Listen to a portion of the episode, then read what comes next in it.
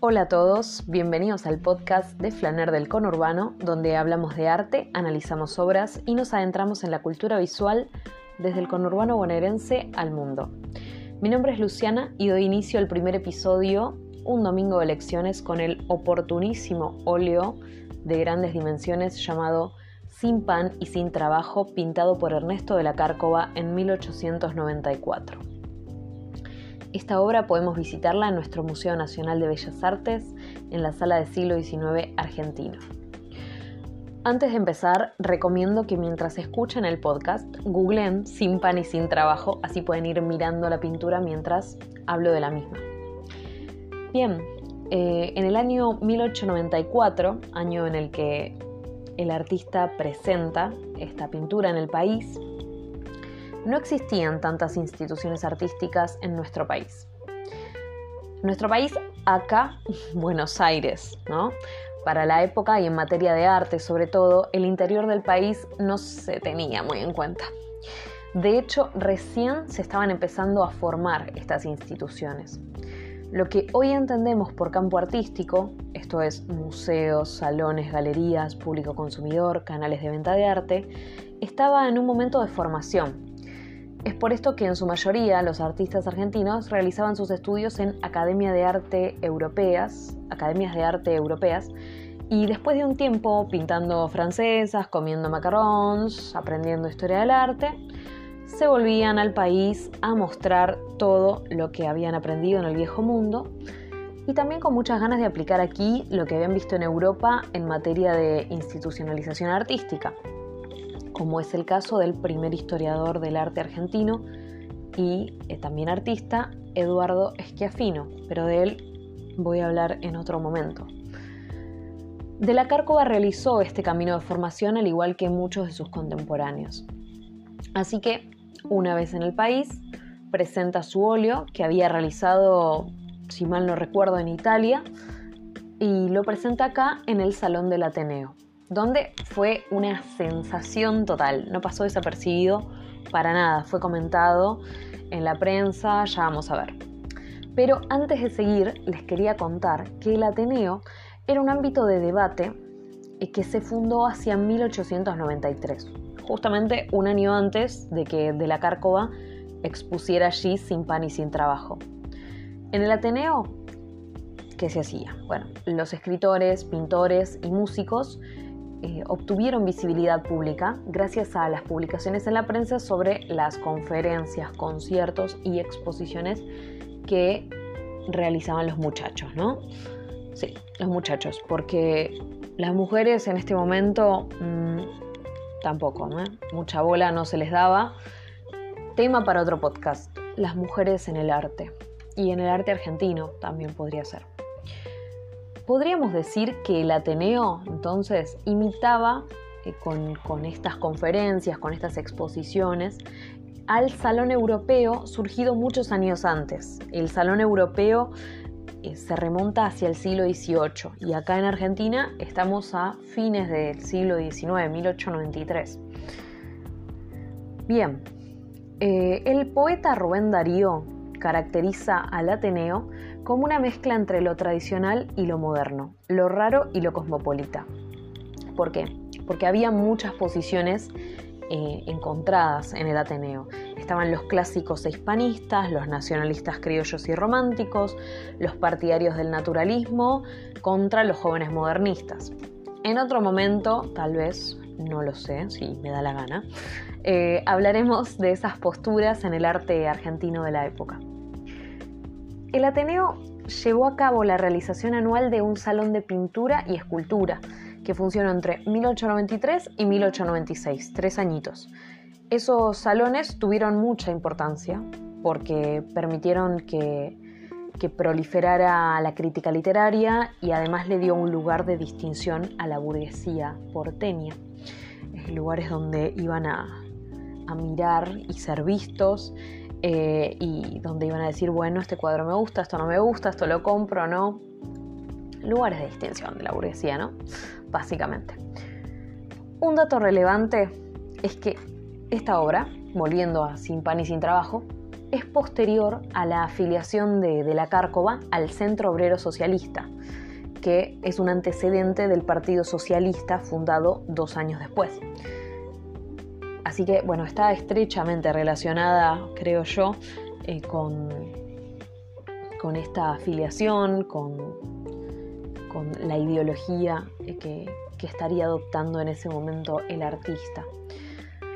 Lo que de la Cárcova mostró al público porteño, eh, y ahora sí les digo que agarren la reproducción, fue a una familia, un padre enojadísimo y golpeando el puño izquierdo contra la mesa.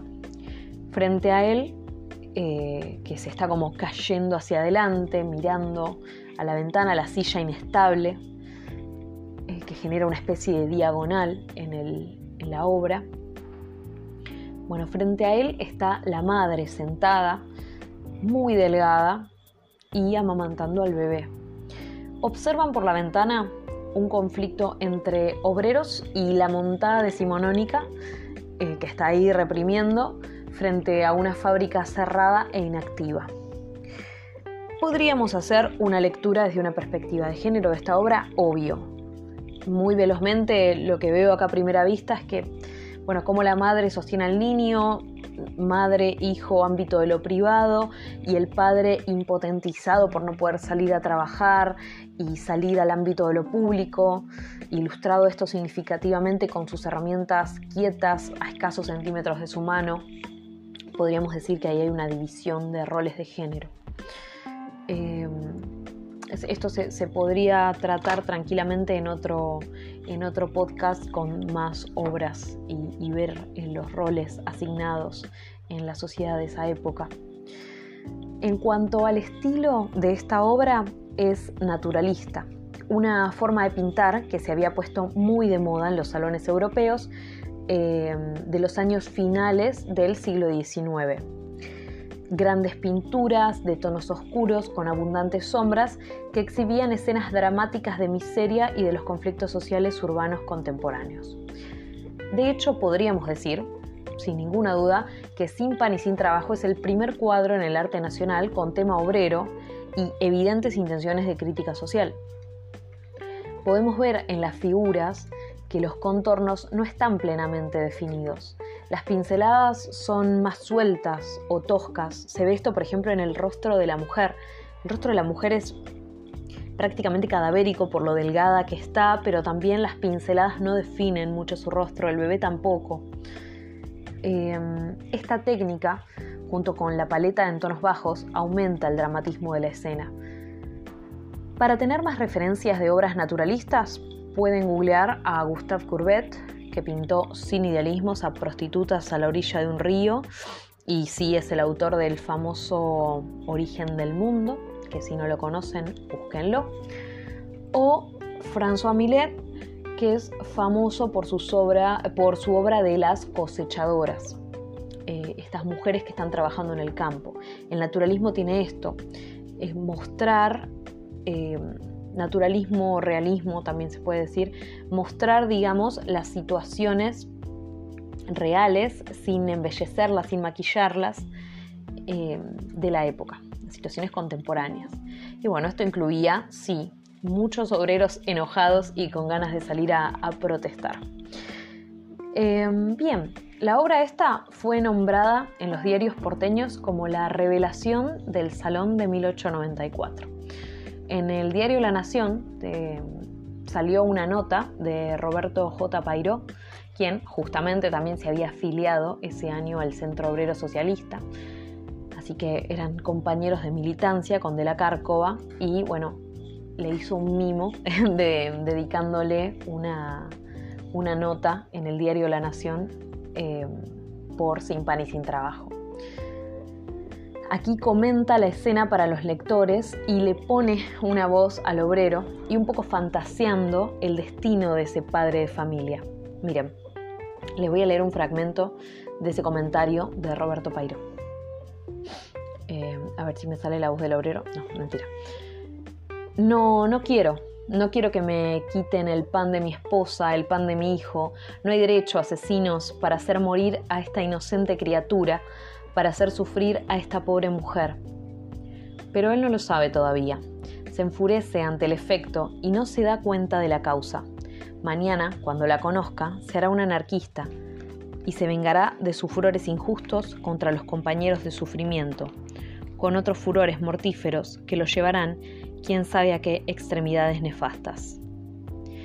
Esta polémica pintura fue seleccionada para ser enviada a la Exposición Universal de San Luis en 1904, o se la llevaron a Estados Unidos. Ahí obtuvo un gran premio y además fue muy comentada en la prensa, tuvo gran cobertura en la prensa y fue reproducida en muchas publicaciones.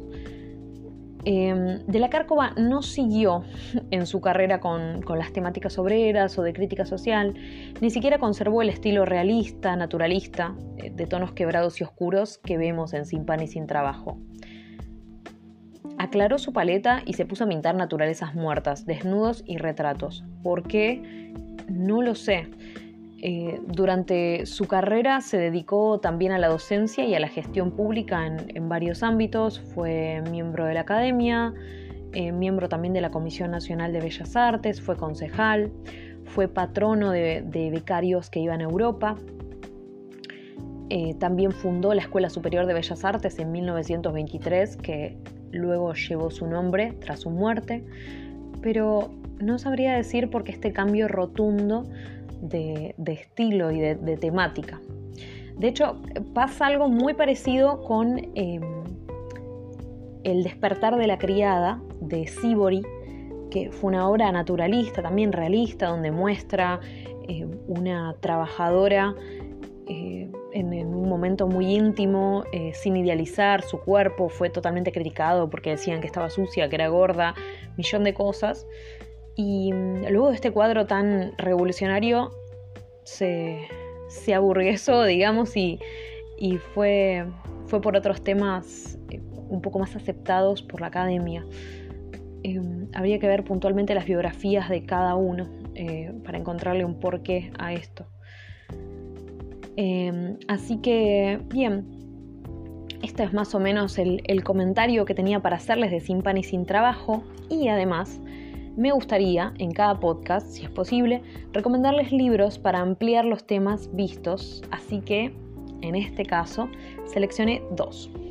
Uno es de la historiadora del arte argentina, Laura Malosetti Costa, y se llama Los primeros modernos, arte y sociedad en Buenos Aires a fines del siglo XIX.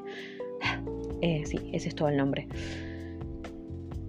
Bien, eh, lo edita Fondo de Cultura Económica y es un librazo de cabecera si se quiere saber algo de arte nacional en esta época. De hecho, hay un capítulo entero dedicado a esta pintura en, ese libro y también dedica capítulos enteros a Eduardo Schiaffino, Ángel de la Valle o a Eduardo Sibori. Artistas que ella denomina los primeros modernos, por haber tenido actitudes revolucionarias tanto a la hora de ponerse a pintar como a la hora de organizar y dar forma a las primeras instituciones del arte. Ese es el primero. Y el segundo es otro libro más general que se llama Nueva Historia Argentina, Arte, Sociedad y Política, el volumen 1. Eh, su director es José Emilio Burucúa, aunque bueno, dentro tiene capítulos de distintos historiadores argentinos y edita Sudamericana. Así que bueno, acá concluimos nuestro análisis fugaz de una obra paradigmática para la historia del arte nacional. Recuerden que pueden verla en la sala del siglo XIX del Museo Nacional de Bellas Artes en Buenos Aires, sobre Avenida del Libertador. Em, pueden seguir la experiencia visual de este podcast siguiéndome en Instagram. Yo soy arroba flaner del conurbano. Así que bueno, les mando un beso y nos escuchamos prontito. Adiós.